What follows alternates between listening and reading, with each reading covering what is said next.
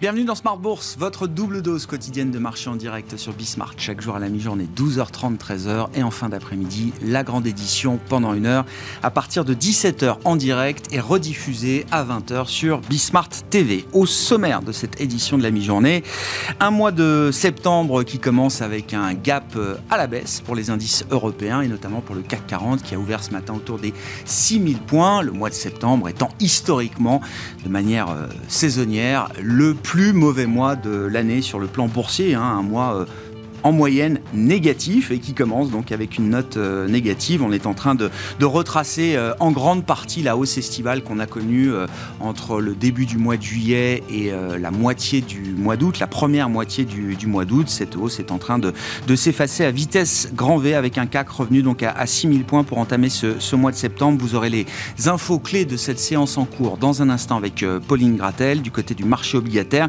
Pas d'accalmie, le mois d'août a été l'un des mois, le pire mois de l'histoire pour l'obligataire européen, notamment quand on prend une mesure qui agrège à la fois euh, les obligations d'État, l'obligataire souverain et l'obligataire euh, corporate d'entreprises de bonne qualité. On a vu une, une baisse de plus de 5% hein, pour la performance de ce marché euh, obligataire en Europe, ce qui en fait donc le pire mois de l'histoire pour l'Europe et les marchés obligataires en Europe. Et la correction continue avec des taux qui continuent de se tendre à une semaine de la prochaine réunion de la Banque Centrale Européenne qui fera partie des rendez-vous importants de ce, mois de septembre. Hein. La BCE se réunit donc euh, le 8 septembre, la semaine prochaine à, Francfort. Nous aurons la réunion de la Fed également à la fin du mois de septembre, les 20 et 21 septembre. Et puis parmi les autres événements qui marqueront ce mois de rentrée, les élections italiennes, bien sûr, le 25 euh, septembre prochain, avec euh, d'ailleurs un marché obligataire italien qui corrige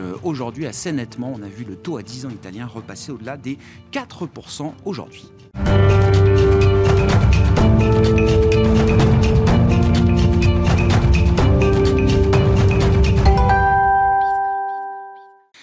Et un début de mois de septembre négatif pour les indices en Europe avec un CAC 40 qui retombe sur les 6000 points. Les infos clés de cette séance avec Pauline Gratel. Sixième séance dans le rouge pour la Bourse de Paris, alors que le dollar et les rendements obligataires aux États-Unis continuent de progresser. Le seuil des 6000 points se rapproche. Il avait été refranchi lors de la séance du 15 juillet au cours d'un rallye qui avait permis au CAC de grimper de près de 9% sur le mois. La Bourse de Paris doit affronter aujourd'hui également l'annonce de l'activité manufacturière en Chine qui est entrée en phase de contraction en août. L'indice privé définitif PMI Caixin est passé sous le seuil des 50 points. Il tombe donc à 49,5 points contre 50,4 en juillet. En France, l'activité manufacturière s'est redressée en août contre toute attente. Selon les données définitives publiées jeudi par S&P Global, l'indice PMI du secteur manufacturier s'établit à 50,6 en août contre 49,5 en juillet. Il est donc nettement supérieur à l'estimation provisoire datant du 23 août qui le situait à 49. Aux États-Unis, l'indice ISM manufacturier est attendu à 52 sur le mois d'août. Nous suivrons cet après-midi trois autres indicateurs américains, les nouvelles inscriptions au chômage pour la semaine du 27 août, la deuxième estimation de la productivité du deuxième trimestre et les dépenses de construction en juillet. Du côté des valeurs, Pernod Ricard a dégagé une croissance organique de son bénéfice d'exploitation de 19% au titre de son exercice 2021-2022, supérieur aux attentes, les ventes ayant été contenues par une forte demande en Europe, en Chine et aux États-Unis. Le chiffre d'affaires s'élève à 10,7 milliards d'euros. Le groupe français de vin et spiritueux numéro 2 mondial de son secteur s'attend à un bon démarrage au premier trimestre. EuroAPI confirme ses prévisions annuelles après une hausse de 10% de ses ventes à fin juin. Le résultat opérationnel consolidé avant dépréciation et amortissement et hors coût de restructuration augmente, lui, de plus de 20%. Pour finir, Snap confirme la restructuration et la suppression de 20% de ses effectifs, soit plus de 1200 employés. Le directeur général a estimé hier que le chiffre de 8% trimestriel des revenus par rapport à 2021 est bien en dessous des attentes. Tendance, mon ami, chaque jour à 12h30 et 17h dans Smart Bourse sur Bismart avec Pauline Gratel qui nous accompagne en cette fin de semaine.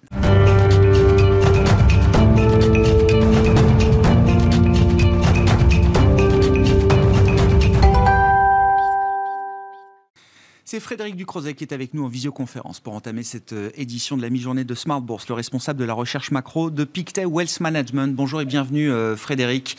Euh, on, se parlait à cette même antenne il y a une semaine tout juste. Frédéric, à l'époque, 75 points de base était un, un risque encore minoritaire. Une semaine après, on aurait du mal à comprendre que la BCE, la semaine prochaine, ne monte ses taux directeurs que de 50 points de base.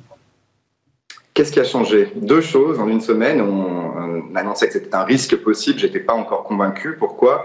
Parce qu'Isabelle Schnabel s'est exprimée entre-temps à, Jackson Hole avec un discours très euh, volontaire, plus que au quiche. Il ne s'agit pas seulement d'une décision sur un mois, mais d'une vision et d'une fonction de réaction à, plus long terme qu'elle a décrite et, et qui vont dans le sens effectivement d'un front-loading, d'un avancement des hausses de taux j'allais dire, autant que possible dans cet intervalle, dans cette fenêtre de tir que la BCE a encore avant une probable récession. La première chose, c'est ça, quand c'est Isabelle Schnabel, membre du directoire, un poids lourd, qui vraiment décide aujourd'hui d'une grande partie, je pense, des, décisions, c'est pas la même histoire que lorsqu'on a euh, des euh, gouverneurs de petits pays membres d'Europe de l'Est qui ont une inflation euh, parfois de 15 ou 20% et qui plaident un peu pour euh, leur paroisse, pour leur situation aussi euh, domestique. Et puis deuxièmement, le chiffre d'inflation, là aussi on le surveillait, on n'attendait pas une amélioration, on a eu au contraire une surprise à la hausse de l'inflation sous-jacente, 4,3% en zone euro, c'est du jamais vu, c'est un nouveau plus haut historique. Ces deux éléments mis bout à bout font qu'effectivement une décision plus agressive que prévu, 75 points de base est, possible. Je pense que la communication a été meilleure que pour la réunion du mois de juillet, dans le sens où cette euh, communication, cette orchestration, cette préparation des marchés euh, s'est faite de manière graduelle, plus claire. On comprend enfin, pour terminer, que le chef économiste Philippe Lane est sur une ligne un peu plus prudente, mmh. mais même lui, hein, dans ses arguments, cite notamment l'écart encore très important entre le taux actuel aujourd'hui de zéro sur la facilité de dépôt et l'estimation d'un taux neutre qui euh, serait compris entre peut-être 1 et 2 Cet écart est trop important et peut justifier un rattrapage, je pense, pour ce nouveau geste.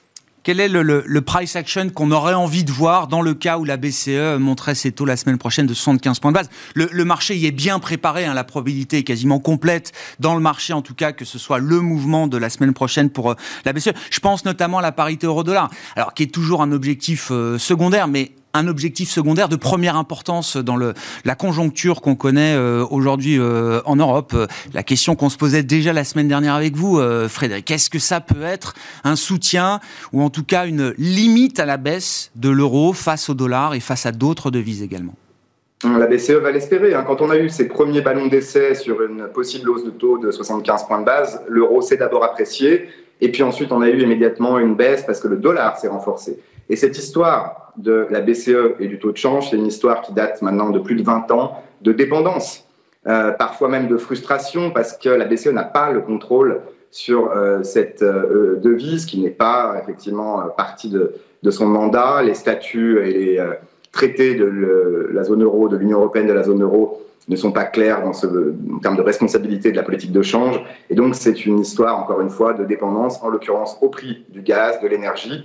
L'euro a rebondi légèrement, mais ce n'est pas uniquement euh, sur fond de BCE plus haut quiche, c'est d'abord et avant tout une, euh, un espoir hein, d'amélioration de la situation sur le front énergétique. Donc il faut d'une part que la BCE soit au quiche, déterminée, qu'elle monte les taux, mais que surtout, d'autre part, elle soit en mesure de le faire et de continuer à le faire. Et ça, euh, c'est largement en dehors de son contrôle. Ce qu'elle voudra également, c'est avant tout une forme de crédibilité par le marché. Et donc, par exemple, que les break-even, que les anticipations d'inflation ne montent plus, voire baissent, euh, pas seulement en lien avec les prix de l'énergie, mais parce que la BCE, encore une fois, fait preuve de sa détermination à propos des, des, prix de l'énergie, de la crise énergétique, euh, euh alors il y, y a, le moyen long terme pour lequel on peut être peut-être optimiste euh, du point de vue euh, européen, Frédéric. Là aussi, c'est un point que vous souleviez la semaine dernière parce que l'Europe va réformer son son marché de l'électricité et son son marché euh, énergétique, qui est un marché totalement dysfonctionnel aujourd'hui. On peut le dire, Frédéric.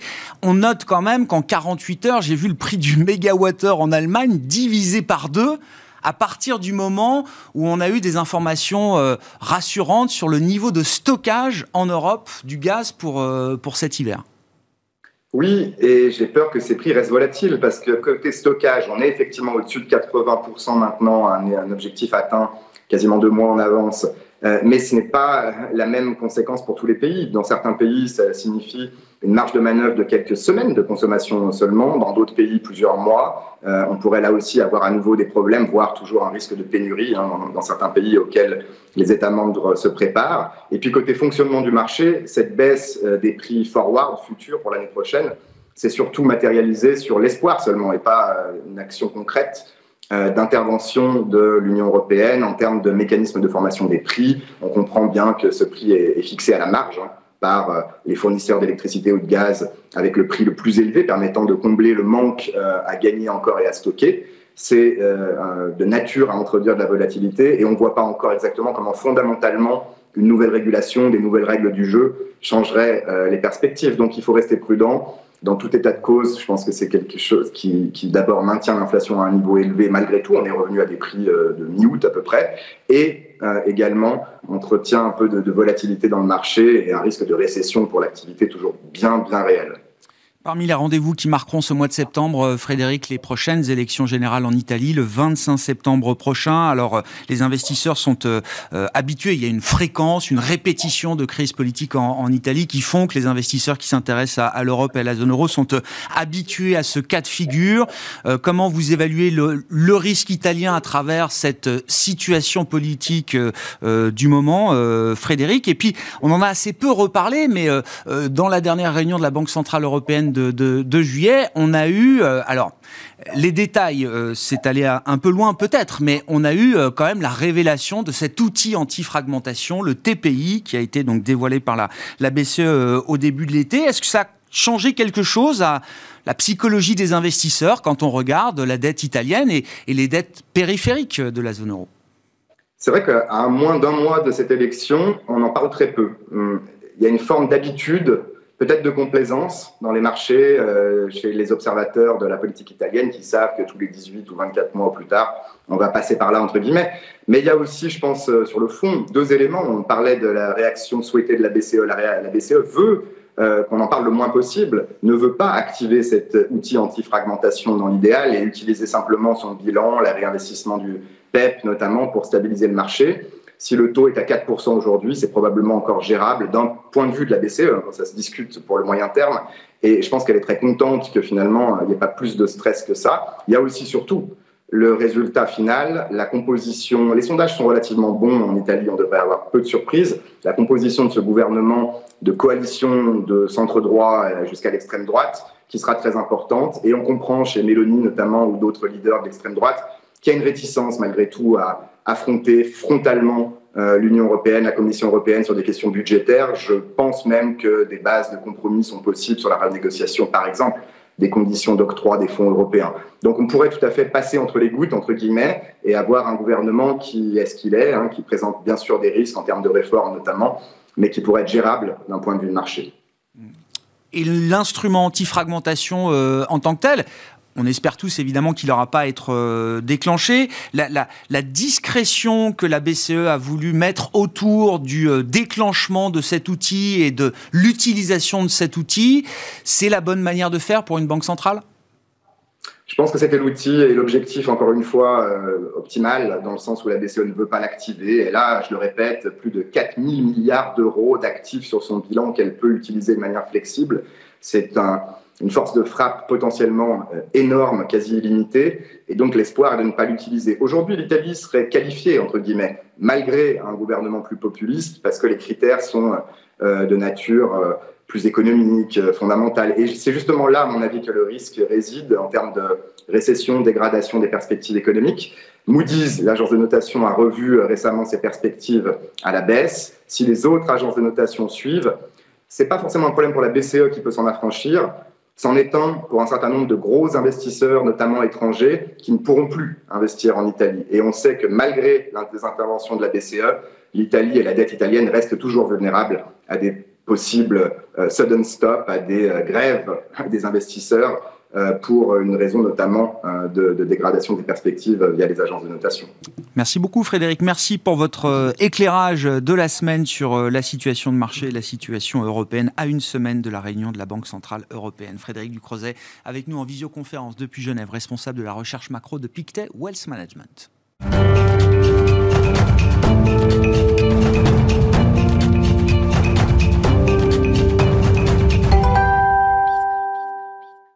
C'est Arnaud Morel que nous retrouvons à mes côtés en plateau pour poursuivre cette discussion de marché, le directeur de la gestion sous mandat de Promépar Asset Management. Bonjour Arnaud. Bonjour Grégoire. Bienvenue, ravi de vous retrouver pour... Euh, ah, c'est toujours le début de cette saison 3 de, de Smart Bourse. On a repris euh, il y a une semaine euh, maintenant. Et, et, je voudrais d'ailleurs qu'on se remette un petit peu dans l'ambiance enchantée de l'été qui s'est arrêté. Hein. on va y revenir. Mais prenons encore quelques instants pour revenir à ce qui s'est passé entre le début du mois de juillet jusqu'à la moitié du euh, mois d'août, jusqu'au 15-16 euh, août, où on a vu un rallye euh, global sur les marchés qui n'était pas un petit rebond, hein, qui a été quand même un rallye de six semaines avec une ampleur et une largeur importante, où on a vu alors des performances indicielles de 10, 15, 20% même peut-être pour le Nasdaq du pic au creux, et, des valeurs parfois qui ont fait beaucoup mieux encore sur cette période de six semaines. Euh, c'est vrai que nous avons assisté euh, peut-être à la surprise générale, à un rallye euh, très important sur les marchés actions, notamment, comme vous l'avez souligné, en zone économique européenne, des performances indicielles de 10, voire 15%, aux États-Unis de 15, voire 25%. Oui, c'est ça. le Nasdaq, c'est plutôt 25, hein, c'est ça. Et qu'est-ce que l'on voit hein, C'est que ces indices sont allés chercher les moyennes mobiles de 100 jours, ça a échoué dessus, donc ça, c'est des points importants. 6600 points, 4250 points pour le CAC et le S&P euh, quasi touché, on va dire. Et on arrive à l'expliquer euh, pourquoi euh, On regarde, hein, c'est que déjà à la veille, on va dire, de l'été, beaucoup d'investisseurs avaient couvert leur, portefeuille. On le voit hein, notamment sur les marchés des options avec des ratios call-put qui étaient au plus haut.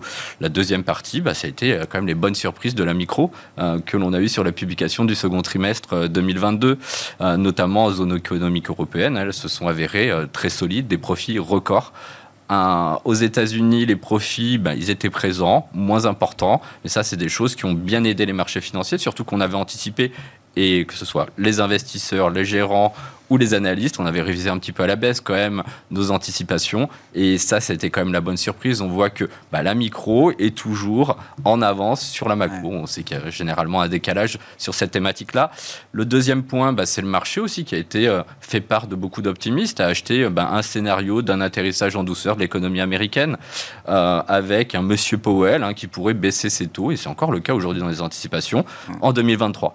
le troisième point, et on l'a vu, hein, c'est aussi la baisse le rallye aussi hein, du marché obligataire au mois de juillet. Euh, le Bund allemand est descendu à 0,80, on a perdu 50 BP et on connaît toujours cette corrélation entre la baisse des rendements obligataires et la hausse des marchés actions, qui en général de 1 pour 5. Donc ça, c'est exactement ce qui s'est passé sur les marchés. Ensuite euh, est arrivée hein, cette réunion euh, de Jackson Hole, doublée de la rumeur qui est sortie avec une hausse des taux directeurs de la Banque centrale de 75 BP. Ça, c'était vendredi dernier. Vendredi. Et là, voilà, on a perdu quasi en 5 séances 8% hein, sur le CAC 40, donc euh, avec euh, la baisse d'aujourd'hui.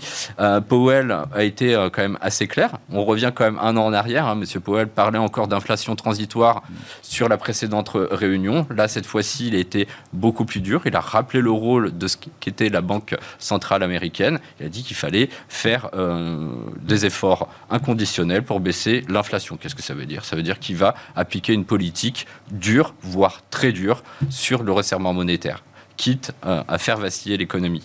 Euh, donc ça, c'est des points importants. Dans son discours aussi, qui a été quand même très rapide. Hein. En général, ça dure une quinzaine de hmm. minutes. Là, on était sur 5-6 minutes. Donc, euh, il a été simple, rapide, circon... enfin, voilà. Sec et direct. Voilà. Et il a fait quand même des références à Walker. Donc, on prend toujours ce parallèle des années 70-80. Walker, c'est le président de la Banque centrale fin 70, début années 80, bah, qui n'a pas hésité à maintenir une politique monétaire avec des taux élevés euh, face à, une inflation qui était quand même importante, quitte à mettre l'économie euh, de côté. Et on a vu un marché euh, bah, de l'emploi qui avait fortement dérété et une économie qui avait connu une forte récession. Et il le rappelle aussi, Jérôme Poil, parce que c'est le couple des années 70. La légende de Paul Volcker n'existe que parce qu'il y a eu Arthur Burns auparavant, qui lui est resté trop complaisant face au risque inflationniste. Et c'est bien ça que Jérôme Poel euh, a ah. J'ai été trop complaisant, on me l'a suffisamment euh, reproché avec euh, tout le, narratif autour du transitoire, etc. Aujourd'hui, je ne vais pas répéter cette erreur. Et s'il faut faire de l'over-tightening, peut-être, mhm. Eh ben comptez sur moi, je serai là. Exactement. Le marché a acheté, Burns, on va dire, pendant le mois de l'été. Euh, Powell a rappelé la réalité et le scénario euh, Walker. Donc ça, c'est les choses qui sont en train d'être mises en place. On le voit aujourd'hui sur ce qui se passe hein, sur les rendements obligataires. On le voit sur les marchés actions. On voit les valeurs technologiques qui sont également fortement attaquées. Le rallye boursier d'été bah, qui est euh, revenu à quasi zéro, hein, puisqu'on revient sur les niveaux Nasdaq avant été, CAC 40 sur les mêmes niveaux. Donc tout ça, c'est quand même beaucoup d'éléments. C'est un dur retour à la réalité sait que la rentrée va être difficile. Sur les, résultats, euh, parce que là aussi, quand même, c'est le fondamental et euh, qui, euh, à un moment, se retrouve mm. dans, dans, les marchés. Vous l'avez dit, les résultats du deuxième trimestre ont, encore été bons. Alors, on peut peut-être détailler un peu sectoriellement, en Europe et aux États-Unis, les secteurs qui vous ont marqué du bon côté, voire du, du mauvais côté. Et puis, vous l'avez dit d'un mot, notamment en Europe, on continue de voir des révisions à la hausse des bénéfices pour cette année, mais peut-être également pour l'an prochain encore. Exactement. Alors déjà, pour en prélude, hein, c'est de, voir le constat. Euh, le constat, c'est bah, des profits records en zone économique européenne. Hein. Ça a été souligné précédemment avec euh, Pernod Ricard. Euh, donc, aux États-Unis, on voit par contre que ça cale un petit peu sur la croissance des profits. le point important, c'est qu'en zone économique européenne, les, résultats ont dépassé de 10% le consensus, qui est quand même très très important, et seulement de 4% aux États-Unis. Le point à, souligner, c'est quand même, on a un tiers des boîtes en zone économique européenne qui ont loupé le consensus. C'est la moyenne historique des 10 ans, ça on est d'accord mais c'est pas ce qu'on avait vu sur les six derniers quarters dans les publications. Donc on voit quand même qu'il y a une légère détérioration, c'est quand même un point à souligner et à monitorer pour, pour les prochaines séquences euh, boursières. Ensuite, en termes de, révision, c'est assez simple. Aux États-Unis, et vous le disiez, mm. on a aujourd'hui un Dow Jones qui est entendu en croissance de bénéfices pour 2022 en euh, négatif. D'accord. On a une révision également sur 2023. C'est des choses qu'on n'avait pas vues quand même sur les marchés depuis pratiquement 5 ans. Euh, la même chose sur la zone économique européenne, hein, sauf que les révisions sont haussières. On attend 14% sur le stock 50, même 29% sur, euh, sur le CAC 40. Et les révisions sont également haussières, sur un degré moindre bien sûr, mais sur l'année 2023. Et c'est là tout le paradigme aujourd'hui sur les marchés financiers, c'est de se dire quel va être le challenge des mois et des semaines à venir. C'est-à-dire, est-ce que la macro va s'améliorer? Ou le deuxième point, est-ce que les croissances bénéficiaires, les anticipations de croissance bénéficiaire vont baisser? Nous, on partage plutôt, je pense, la deuxième, euh, la deuxième option. Il y a une fragilité là derrière ces révisions à la hausse des bénéfices pour euh, l'Europe. Exactement. On le voit sur la macro aujourd'hui. Il y a une détérioration importante sur l'ensemble des zones géographiques, surtout avec des pays partenaires comme la Chine. Donc, intrinsèquement, on peut imaginer et même anticiper des croissances de BPA qui vont se réduire dans les prochaines semaines. Et ça va être tous euh, les enjeux, on va dire, des, des, des prochaines semaines avant les publications du T3. Oui, et puis dans quelle mesure hein, C'est toujours la question. Le mot récession, là, mm. euh, le, mot le plus recherché sur Google depuis euh, quelques mois. Mais la question, c'est de quel type de récession euh, on parle? Est-ce que c'est une récession modérée sur, sur deux trimestres? Est-ce que c'est plus sévère que ça, plus proche d'une dépression économique que d'une qu'une récession qui viendrait corriger les excès cycliques, peut-être, des deux dernières années? C'est ça. C'est de se dire aujourd'hui, est-ce que, et ça va être les prochaines questions, l'inflation, le pic d'inflation, je pense qu'on va passer enfin c'est passé, c'est plus le sujet, c'est aujourd'hui, c'est de se dire dans quel état va-t-on avoir l'économie dans les prochains mois et quel va être l'impact sur la micro, enfin quel nerf de la guerre de la bourse. Mm. Pour revenir sur les révisions euh, boursières, aux États-Unis, on n'a qu'un seul secteur qui a été révisé à la hausse sur les deux derniers mois, c'est le secteur de l'énergie, pétrole et gaz. Les 19 autres secteurs ont été révisés à la baisse. En zone économique européenne, on n'a que trois secteurs qui ont été révisés à la baisse. Donc vous voyez, il y a quand même ce changement, ces anticipations en zone économique européenne qui peuvent quand même paraître assez surprenantes à l'état actuel euh, de ce qui se passe.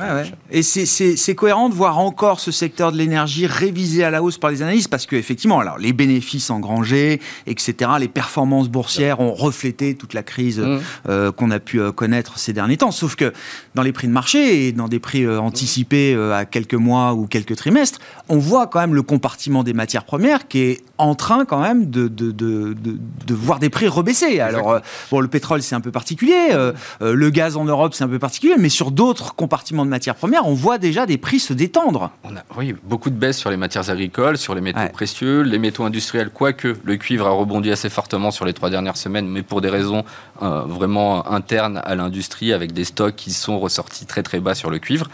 Mais sinon, c'est de se dire aujourd'hui, d'avoir aujourd'hui un secteur oil and gas en révision haussière, moi, ça me paraît cohérent. Pourquoi? Aujourd'hui, vous avez les publications, les majeures pétrolières européennes. Qu'est-ce que ça a fait? Ça a fait, sur les marges de raffinage, trois fois en comparaison à un an. Et de quarter à quarter, c'est x2. Donc aujourd'hui, on peut dire que ce momentum va se maintenir avec un baril de pétrole qui redescend, qui revient sur les 80 dollars. Ils arriveront à maintenir leur, leur, niveau de rentabilité. Et c'est ce qui a été dit par M. Pouyanné, qui a dit moi 60 dollars me va très bien en termes de rentabilité ah pour la société. Ah Jusqu'à 60, ça va très bien. Oui, on est largement euh, au-delà. Donc sur le plan d'investissement, par exemple, s'il faut quand même choisir un peu ses mmh. combats, c'est le but. déjà, qu'est-ce que vous avez fait dans les portefeuilles euh, cet été avec ce plus 10, moins 10 là euh, Comment vous avez géré ça Et puis donc, je comprends que l'énergie est peut-être un secteur sur lequel on peut encore compter pour quelques temps. Alors, on, a renforcé sur la baisse hein, des, prix de pétrole quand il y a eu, on va dire, un faux pas sur, sur, sur l'été. On a renforcé sur une majeure pétrolière hein, qui est Galp, qui est arrivée sur un niveau de valorisation intéressant, qui avait dérété de 25% par rapport à ses points hauts. Ce qu'on a fait, et pas beaucoup de choses au cours de l'été, le point important, c'est en revenant euh, vers le, 20 août, hein, c'est de regarder les niveaux de cours.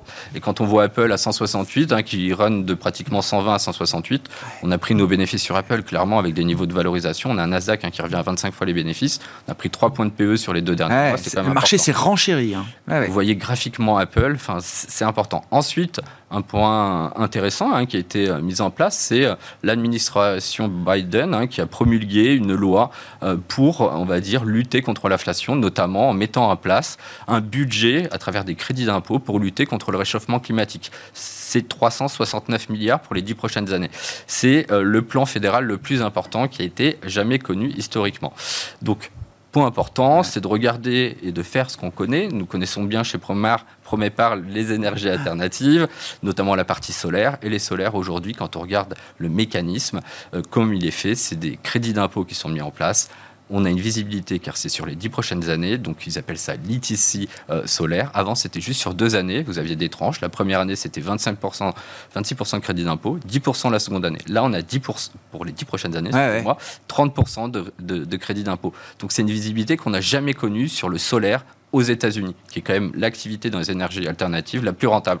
Donc on a acheté du fer solar. Oui, c'est ça. Parce que, parce que ce sera du made, in America, bien sûr. Non, mais. non, bien sûr, c'est oui. exactement ça donc First Solar, producteur euh, de panneaux solaires et qui en plus a une technologie qui est le film et n'est pas dépendant, on va dire, de la matière première du silicium, hein, qui est quand même très rare et qui connaît des prix euh, de hausse très importants, qui est sur le tellurure de kalium, qui a le taux de conversion à travers l'énergie solaire bah, qui est collectée et transformée en énergie le plus important par rapport à du euh, PV silicium. Donc ça, c'est les points importants. First Solar, c'est une darling, c'est une société qui a traversé toutes les crises, une hein, crise de 2008, crise de 2011 avec le dumping chinois sur les panneaux solaires. Mm. Donc on aime beaucoup, on a intégré cette valeur à l'intérieur de nos portefeuilles. Merci beaucoup euh, Arnaud pour euh, cette analyse effectivement de la, séquence estivale qui nous amène jusqu'à ce début de mois de septembre euh, aujourd'hui avec une ambiance qui a changé depuis quelques jours maintenant. Arnaud Morel qui était à nos côtés en plateau pour cette édition de la mi-journée de Smart Bourse, le directeur de la gestion sous mandat de Promépar Asset Management. On se retrouve à 17h en direct sur Bismarck.